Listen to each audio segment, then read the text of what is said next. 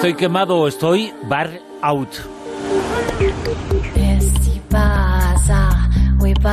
La Organización Mundial de la Salud ya lo reconoce como un mal asociado al trabajo. Y lo comentamos hoy en Eureka con Mado Martínez. Amado, muy buenas, ¿qué tal? Buenas noches. Pues diría eso de que estoy más quemada que la moto hippie, pero la verdad es que no, porque yo estoy súper feliz aquí en Onda Cero contigo. y nosotros contigo. pero hay mucha gente... Bueno, con, esto hay dos cosas, ¿no? Estoy quemado, todo el mundo está quemado y puede decir mucha gente. Bueno, yo también, no. Eh, sí, hay cosas muy graves, eh, pero estamos hablando de casos verdaderamente tremendos. Sí, porque hay gente que le echa mucho morro, pero estamos hablando de casos que realmente son tremendos y, y, fíjate si son tremendos que hasta la Organización Mundial de la Salud ha incluido el síndrome del trabajador quemado por primera vez en la lista, en esa clasificación internacional de enfermedades que ellos tienen. Y, es una frase muy común, eso de decir, estoy quemado. Bueno, pues es que eh, existe, existe ese estrés asociado a estar quemado en el trabajo, ese estrés asociado exclusivamente al, mundo laboral y lo tomamos eh, a broma, pero puede ser un problema serio y de hecho, como hemos dicho, va a aparecer en la próxima clasificación internacional de enfermedades de la Organización Mundial de la Salud. Por lo visto, los expertos creen que esta inclusión puede contribuir a visibilizar esta enfermedad y a facilitar pues un poco el tema de la gestión de las bajas y las incapacidades laborales. Estamos hablando de lo que los psicólogos conocen como burnout, estar quemado en el trabajo. Yo este tema ya lo conocía de hace años, porque ya pasé mi época de, de burnout hace años, y se trata de un trastorno eh, definido como estrés crónico laboral. La persona que lo padece lo que sufre es una especie de despersonalización ¿no? de, las tareas, del trabajo que estás haciendo, desgaste emocional, físico y bajo rendimiento. Este estrés no solo se refleja en el trabajo, sino que además, bueno, pues acaba extendiéndose a otras áreas de tu vida personal, tu familia, y las estimaciones dicen que un 10% de los trabajadores lo tienen y de un 2 al, al 5 más lo, lo padece de forma grave, ya en un estadio grave. El burnout, este síndrome de desgaste emocional, estará, como decíamos, en esta clasificación internacional de enfermedades eh, bajo el código QD85 y entrará en vigor en el 2020. Casi haces real esa propuesta, eso que se dijo de muriendo por un salario. Mm, muriendo por un salario casi. De hecho, sí que tuve que, ir a mis consultas de psicólogo y sí que tuve que dejarlo. No era que el trabajo fuera horrible ni que tuviera jefes que me maltrataran. Seguramente miles de personas lo harían encantadísimos y felices, pero no era lo que lo que no sé a mí a mí me, me, producía mucho estrés y eso de que dicen muriendo por un salario oye pues pues pues casi no y, y, no, no, no es necesario porque de eso es de lo que de lo que habla el doctor Nick Brown en su libro El Código Emocional de la Enfermedad, él dice que bueno, pues eh, cada uno somos de una manera, somos muy diferentes, tenemos unos componentes de amor, agresión y depresión, entre comillas, una serie de emociones que, que para hallar el equilibrio cada uno los necesita en mayor o menor medida y hay trabajos que los promueven más o menos. Y hay otro hombre, Jeffrey Pfeiffer, profesor de la Universidad de Stanford, autor del libro al que estamos haciendo referencia, dying for a paycheck, que en inglés sería algo así como morir por un salario. Esto suena muy fuerte, ¿no? Pero es que este hombre lo que asegura es igual de fuerte. Este hombre dice que el trabajo está matando a la gente y a nadie le importa. es verdad. Y y lo ha dicho así, es así de fuerte y, es así de crudo, ¿no? Y los datos de este hombre son que el 61% de los empleados, vale, sus estadísticas son de Estados Unidos, pero yo creo que se pueden extrapolar a, gran parte del mundo laboral, dice que el 61% de los empleados considera que el estrés los ha enfermado. Joder, eso es mitad, ¿eh? Eso es más de la mitad. Robert Pozen, además, que es uno de los gurús de la productividad del Instituto de Tecnología de Massachusetts, es experto en eso, en productividad. Es una de las voces más eh, prestigiosas y, afianzadas en, este tema. Es autor del libro Productividad Extrema. Mejora tus resultados y reduce tus horas, ¿no? Y él dice que, eh, bueno, vamos a, decirlo fácil, ¿no? Para que los oyentes puedan hacerse un poco una idea de, cómo ser más productivo echándole menos horas. Dice que esto se puede hacer en siete sencillos pasos, ¿no? Que creo que, sería importante tenerlos en cuenta tanto para trabajadores, autónomos, personas que le echamos muchas horas en casa, que no desconectamos, que, a veces somos un poco trabajólicos, pecamos de eso, ¿vale? Eh, como para empleadores y jefes, que creo que también pueden aprender algo importante de, estos siete pasos. ¿Quieres que, que, los intentes resumir un poquito? Pues por supuesto, vamos a hacerlo y vamos a intentar seguirlos eh, y que la gente atienda mucho a esos. Venga, pues el primer paso, muy importante, esto parece una tontería, pero yo digo que parece una tontería porque él dice, haz una lista de objetivos y tareas y prioriza tu tiempo. Vale, esto parece una tontería, pero no sabes lo que le puede llegar a cambiar la vida a una persona hacerse una lista de tareas de no hacérsela. Es decir, tú puedes irte a dormir todas las noches muy estresados puedes pasar el día pensando que no has sido productivo, que no has hecho nada, volver a acostarte dándole vueltas a la cabeza y estar súper estresado, no dormir por las noches pensando en el trabajo y ser porque no te hayas hecho una lista de tareas. Fíjate, yo lo he hecho. Alguna vez me hago una lista de tareas, pero es que me estreso ver que es tan larga. Y que tantas cosas hay por No, pero la... Ah, vale, bien, bien, bien. Igual no está priorizada y, se mete todo, todo, todo, todo. Madre mía, yo con esto no puedo. Entonces me, me agobio. Puedo ayudarte. Puedo ayudarte a ti y a las personas que les pase lo mismo. La lista de tareas tiene que ser mm, corta y realista por prioridades. Tú no tienes que meter en esa lista todo lo que tienes que hacer. Tú tienes que meter en esa lista mm, lo que tienes que hacer ese día.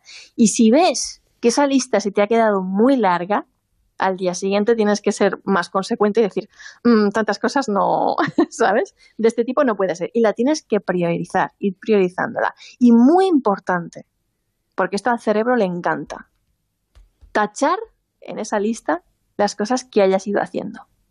Al día siguiente te vuelves a hacer la lista, lo que quedó pendiente del día anterior, porque no hace falta y no pasa nada si no has tachado todas las cosas de la lista ese día. Puede ser una lista de semana o lista simplemente de cosas que tienes que hacer. Tachar lo que vas haciendo. Al día siguiente te haces otra, con lo que ha quedado sin hacer, lo que vayas añadiendo y todo eso. Y te las vas renovando. Y con tener esa lista, tú no sabes cómo te organizas el día, lo productivo que eres y lo tranquilo que duermes, porque lo tienes todo en la lista, no se te va a olvidar nada. O sea, es como que ya tienes las cosas ahí colgando en la lista y ya no cuelgan sobre ti. Pero si fallamos en algo, eh, a veces eh, pienso que pecamos mucho de tener un sentimiento de culpa extremo. A veces eh, podemos eh, fallar en algo, podemos no cumplir algo de esa lista. ¿Y, qué pasa cuando no llegamos a esa expectativa? No, no, pero la lista no pasa nada, ¿no? pero, nos pasa. Nos pasa, pero tú en esa lista tienes que ver que habrá tareas que digas, son del día porque son urgentes, tú tienes que priorizarlas. Las que son, las que son urgentes del día o las que puedes hacerlas pasado o mañana o lo que sea, porque al final lo que importa son los resultados, ¿no? Y mira, esto es como un árbol, un árbol que tiene muchas ramas. Si no lo podas, al final saldrán frutos muy pequeñitos. Tú tienes que ir podando ese árbol si quieres que realmente de sus frutos, ¿no? Y de unos buenos frutos, porque si no, no puede ser. No puedes tener todas las ramas del árbol. Tienes que ir priorizando. Probadlo, lo de la lista yo de verdad te digo, si no pasa nada, o sea, lo que te quede sin hacer no pasa nada. Al día siguiente lo vuelves a poner en la lista del día siguiente. Y ya está. Porque la lista es solo una lista de tareas. No es que lo tengas que hacer todo hoy y la autoexigencia está bien, pero hasta cierto límite. Claro, es, es, que es eso, que a veces eh, nos autoexigimos demasiado porque creemos que el mundo nos exige más eh, de lo que de verdad nos está exigiendo. A veces eh, la meta no la pone el entorno, nos la ponemos nosotros. Nos la ponemos nosotros, somos nuestros peores enemigos a mm. veces porque eso, porque pues nos ponemos el listo muy alto y bueno, yo me identifico mucho contigo en eso, pero se va aprendido, ¿vale? El paso número dos. Sí, a base de tortazos, pero bien. Claro, a base de tortazos, ¿cómo se aprendido todos? No hay otra manera, hijo. de consultas al psicólogo. Bueno, punto número dos. Miden los resultados, no las horas. Aquí puede ser un auténtico desafío convencer a tu jefe de esto, sobre todo si tienes a los jefes, es decir, oye, que lo que importa son los resultados, no las horas, y tu jefe te puede mirar con cara de, mm", pues oye, pues sí, porque hay trabajos en los que importa eso. Entonces hay que eh, tener muy claro los, los objetivos, establecerlos y decir, bueno, aquí lo que importa es esto, ¿no? Y, y, demostrar que realmente es eso lo que importa. Porque, bueno, eh, hay que, hay que gestionar el tiempo y no, no por echarle más horas lo vas a conseguir mm, hacer antes o, vas a sacar más trabajo. Al contrario, sobre todo en trabajos que tienen que ver con la mente y con temas de, esfuerzo cognitivo. La mente necesita sus descansos, sus momentos, sus, ¿no? Y, y aplica también a muchos otros tipos de trabajo. Claro. Mide los resultados, no las horas. Punto número tres pasa de las insignificancias y los detalles. ¿Yo a qué me refiero con esto? Pues que hay personas que están mirando el correo electrónico, pero cada minuto, ¿sabes? bueno, algunos eh, lo hacemos cada minuto cinco veces. Eh, sí, o cinco veces, o el WhatsApp, o todas las cosas que te están, todo, sabes, un avasallamiento ahí de miles de cosas, ¿no? Bueno, vamos a ver. Estamos concentrados en una tarea, pues el correo electrónico lo miramos cada dos horas. Los WhatsApp, ¿sabes? Tú en tus tareas. Y cada dos horas, pues ya ves el correo electrónico, si lo tienes que mirar, que dices, pues porque lo tengo que mirar, porque no puedo mirarlo bien, hay que mirarlo bien. Y el correo electrónico eh, tienes que echarle un vistazo, ver el que es relevante y hacer caso solo a que es relevante y eh, contestar solo los que requieran respuesta y los que no, pues no. Eso tienes que valorarlo. Y desde luego, nunca guardar correos para el día siguiente o para más tarde. Eso no es una actitud eh, productiva. Al final se te van acumulando y se te va haciendo la pelota más grande. Pero sí que es de decir, bueno, eh, míralo cada dos horas, pero no estés constantemente mirando el correo electrónico o prestando atención a esos detalles o perdiéndote en detalles, porque si no, no se acaba. También ocurre que hay personas que eh, hasta que no tienen toda la información no hacen un informe.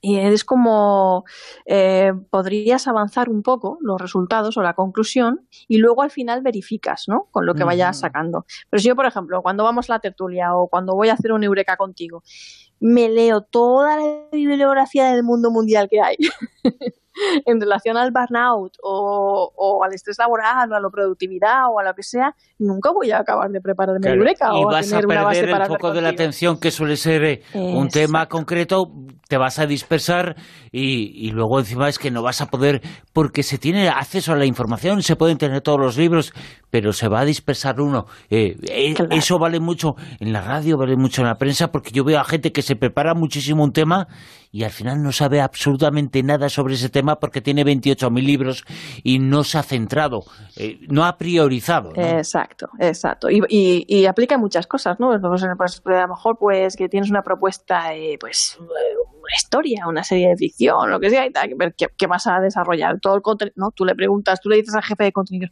¿esta idea qué? ¿Te vale bien? Si la idea le vale, pues, ¿sabes? Pues ya sigues desarrollando un poco. Se trata de avanzar conclusiones un poco, luego de ir verificando, ¿no? Eh, que, que, definitivamente es así. Ese sería el punto número cuatro. Número, número cinco, ¿no? Punto número cinco. Tómate tu tiempo para pensar. ¿Por qué? Pues porque a veces tenemos mil reuniones, atendemos mil llamadas, hacemos mil cosas, no dejamos de trabajar, trabajar y trabajar, pero no nos paramos a analizar nada en el trabajo. Y a veces hay que analizar, volver a pensar las cosas, verlas desde otro ángulo, ¿no? Así hay que, hay que parar un poquito, no todo es trabajar, hay que pensar también, ¿no? Ver pues si lo estamos haciendo bien, eh, pensar un poquito en esa reunión que acabamos de tener, ¿no? En esa llamada que acabamos de tener, en todas esas cosas. Punto número 6. Mecaniza tus decisiones. Esta es interesante. Y, me pareció una cosa así como, mm, qué cosa más, aburrida, pero, pero tiene razón, ¿no? Por ejemplo, Barack Obama eh, se ponía un traje azul todos los días, decían, porque así no tenía que perder el tiempo pensando, decidiendo qué traje se iba a poner, ¿no? Mm. Y, era, y es un poco en plan como este hombre dice, mm, ¿qué te gusta para desayunar? Pues desayuna eso todos los días. Y que será súper aburrida, pero te ahorrará tiempo, que es lo importante, ¿no? Y punto número siete, que es el más importante de todos y el que más me gusta y el que yo creo que resume un poco esta filosofía de trabajo. Vete a casa. Así, Vete a casa, vete a casa a buena hora, cena con tu familia, con tus seres queridos, con las personas que te importan, al fin y al cabo, ¿no? Y olvídate, desconecta. Acaba aunque no finalices y ya está. Exactamente, y es en ese momento ya mires ya ni más correos, ni más llamadas, ni te preocupes más. Dedícate a tu familia, a tu ocio, a tu expansión, deporte, lo que te guste. Y si has tenido además un día intenso y muy estresante, pues ese día vete incluso antes a casa. Ese día es el día que tú necesitas, además, irte a casa más temprano. Premiate, que te lo mereces, ¿no? Claro. Exacto.